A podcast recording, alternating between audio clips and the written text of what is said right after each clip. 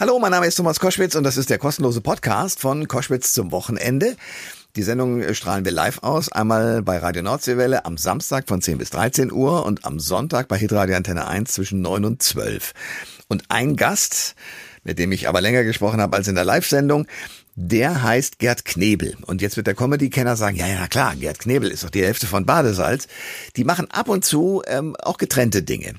Unter anderem jetzt Gerd Knebel ein spanisches Album, das den sehr interessanten Titel trägt Babuchas de Seda Granate also granatenfarbene Seidenpantoffeln. Wie man erstens auf so einen Titel kommen kann und zweitens überhaupt ein spanisches Album herstellen kann, das erzählt er in diesem Podcast. Viel Spaß. Der Thomas Koschwitz Podcast.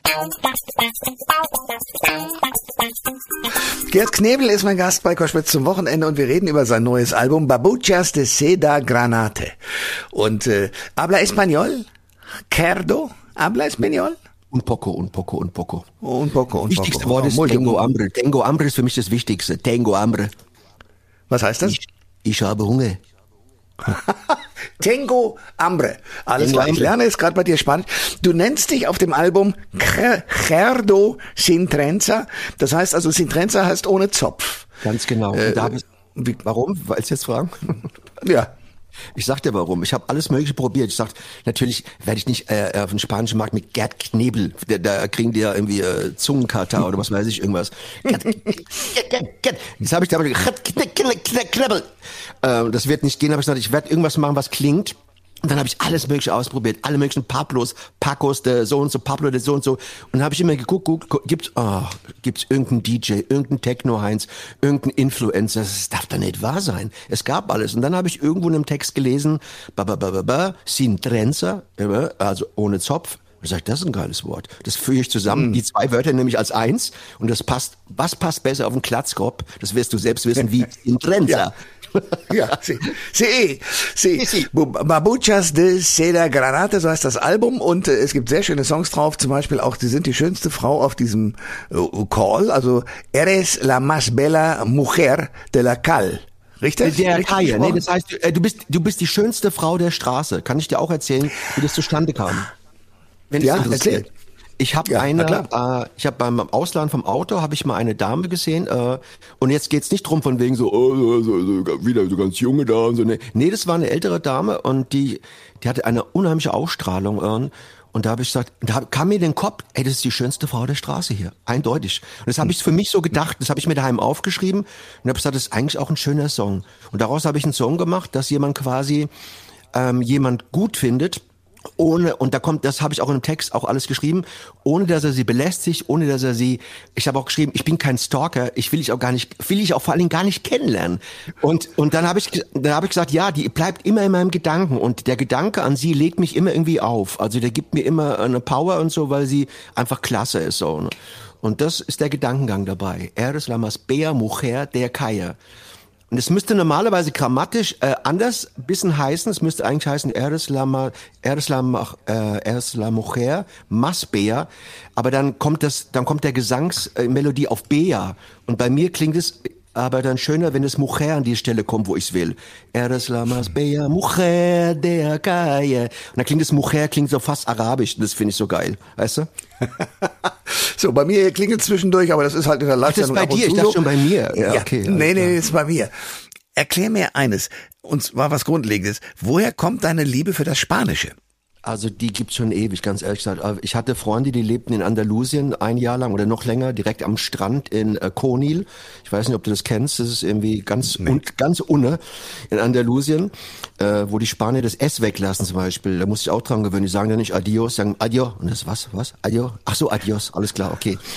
Äh, und da habe ich schon gemerkt, irgendwie, das ist, ey, das hat mir schon immer gefallen. Und dann habe ich immer wieder probiert, mal so äh, äh, Spanischbuch habe ich gekauft, dann okay, eine Woche, zwei Wochen gelernt, weg, vergessen. Und dann hatte ich jetzt ähm, Und dann sind wir immer wieder, der Henny und ich sind ja immer wieder nach Gomera gefahren, um zu arbeiten und so. Und dann war ich auch mal allein auf Gomera und dann habe ich ein Erlebnis gehabt, wo ich sagte, jetzt will ich endlich mal Spanisch lernen.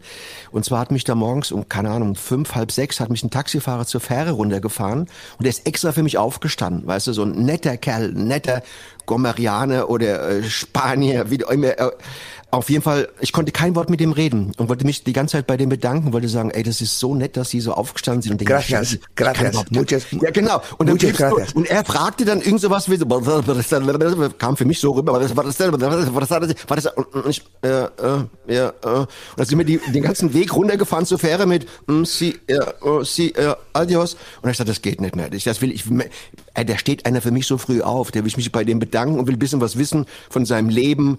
Stehst du immer so früh auf? auf oder nur wegen mir? und da, und da habe ich angefangen. Ja. Und dann habe ich angefangen irgendwie und habe Unterricht genommen auch bei einer, äh, einer befreundeten Stewardess, die äh, gemeinerweise sechs Sprachen spricht, irgendwie sechs Stück und äh, also die, die selbst gerade Türkisch lernt bei ihr, einem Freund von ihr und das war und dann habe ich angefangen, habe gesagt, irgendwie in dieser letzten Zeit, die letzten zwei Jahre, wo es bis alles so komisch war, man hängt so daheim und die Musik wird ein bisschen so ähm, hm, schade, es läuft nicht mehr so und was macht man? Und dann habe ich mal angefangen, so Texte, die ich so im Kopf habe, so in Spanisch in Google Translate reinzuschmeißen, so, also einen Text gemacht. Und ich gesagt, ja. das, das, sieht cool aus.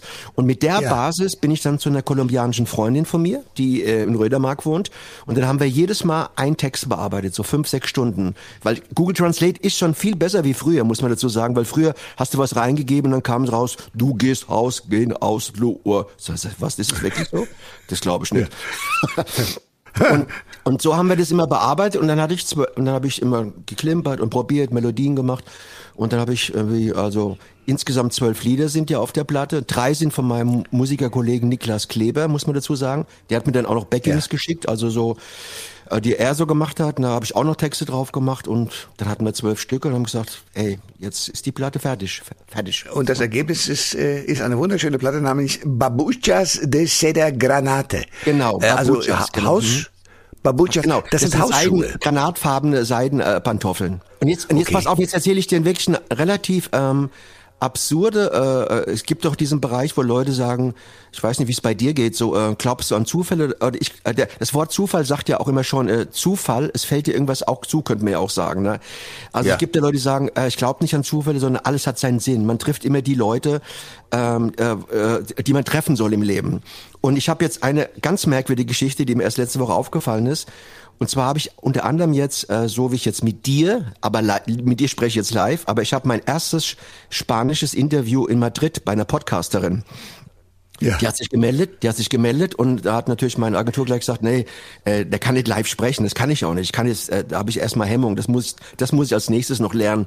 Aber sie hat mir alle Fragen geschickt, hat mir alle Fragen geschickt und die habe ich mir jetzt irgendwie so äh, übersetzen lassen und habe es auch nochmal kontrollieren lassen von jemand, der Spanisch spricht und werde sie jetzt morgen aufnehmen und ihr schicken dann.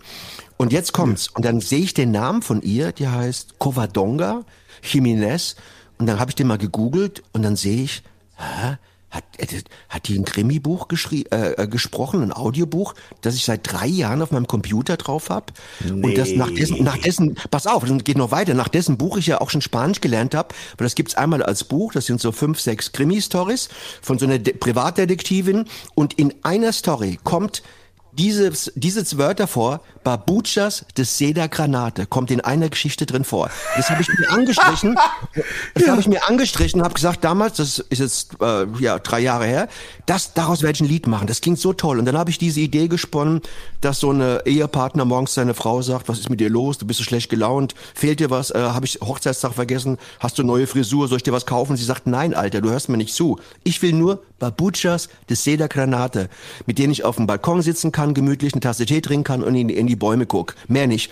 Und nach dem ersten Refrain sagt er dann gleich, ah ja, natürlich, sorry, das hast du mir schon tausendmal gesagt. Ich renn sofort zum Juwelier, dann mache ich das, dann kaufe ich dir das, dann kaufe ich Gucci-Tasche und das und das. Kreuzfahrt sagt sie, Alter, du hörst mir nicht zu, ich will nur Babuchas des Seda Granate. Und dieses Wort kommt aus dem Buch, was sie gesprochen hat. Und ich dachte, das ist Zufall bestimmt. Die, die heißt wahrscheinlich so wie hier äh, äh Richard Müller. Gibt es wahrscheinlich hm. äh, in Spanien hm. hunderte, tausende. Dann habe ich gesagt, kurz, ich muss Sie mal was fragen. Sind Sie die Dame, die das gesprochen hat? Sagt sie, ja, das bin ich. Ah. Irre, oder? Ja. Gerd Knebel ist bei Koschwitz zum Wochenende und wir reden über das neue Album äh, Babuchas de Seda Granate, das er jetzt rausgebracht hat als Gerdo Gerdo Sintrenza. Ich muss es noch lernen mit dem Spanisch, das habe ich noch nicht so drauf.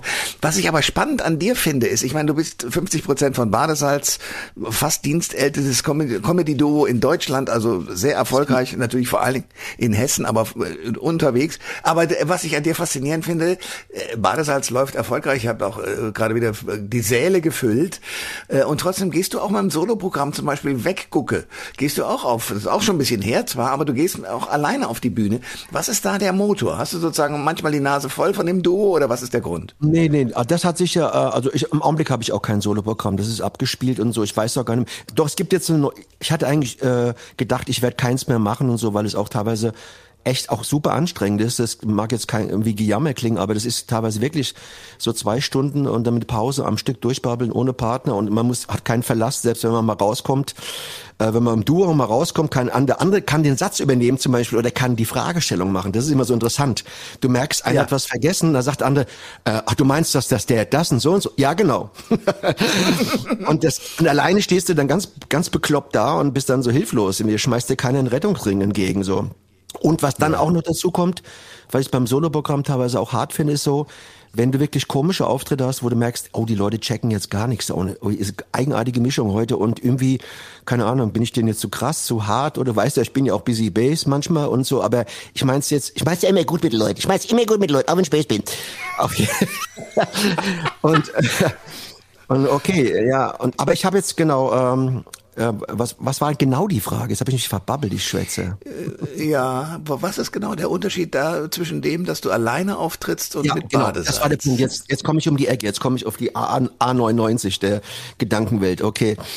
Und zwar ist es so, wir haben, äh, es gibt ja immer Sachen, die muss man äh, zu zweit abstimmen. Und bei uns gibt es so ein, ein Gesetz, dass wenn einer das nicht gut findet, was der andere sagt, dann wird nicht ewig gestritten und sagt, ah, bist du blöd, das ist doch gut, das muss man, verstehst du das nicht? Das ist komplett weg. Das heißt, okay, bevor wir uns hier eine Stunde blöd irgendwie streiten und diskutieren, lass uns so eine dritte Version machen, was Neues. Das ist alles Gesetz. Mhm. Und selbst wenn einer sagt, ah, findest du das nicht gut äh, und, und hätte es gerne auf der Bühne und der andere sich dabei unwohl fühlt, macht's, finde ich, überhaupt keinen Sinn. Es macht keinen Sinn, hin, dass ich was spiele, was ich nicht mag und umgekehrt beim Handy auch nicht. Und bei dem Soloprogramm, das war ja vor zwölf Jahren oder 13 Jahren, das erste Mal angefangen habe, da wollte ich einfach mal alles so machen, wie ich mir's denk. Und auch wenn es härter ist oder ein bisschen krasser, dann kann ich es aber so machen. Was mich noch interessiert ist, du bist ein hervorragender Schauspieler. Ich erinnere mich an eure, an euren wunderbaren Badesalzfilm, wo du in einem äh, Aufzug wohnst mhm. und ähm, Henny kommt dazu und ist völlig äh, zerstört, Abutze. dass die Tür nicht mehr aufgeht. Abutze, ganz genau. Abutze, genau. Mhm. Ähm, äh, so, so eine Pläne habt ihr aber nicht mehr, dass ihr mal einen Film dreht, weil ich fand, nee. ich, was du da gespielt hast, äh, grandios. Also wir haben ja, äh, ich, äh, ich weiß nicht, wie, wie weit du alle unsere Sachen kennst, West ist auch unmöglich, aber wir haben ja einen gedreht. Wir haben ja das Baby mit dem Goldzahn gedreht auf eigene Kosten.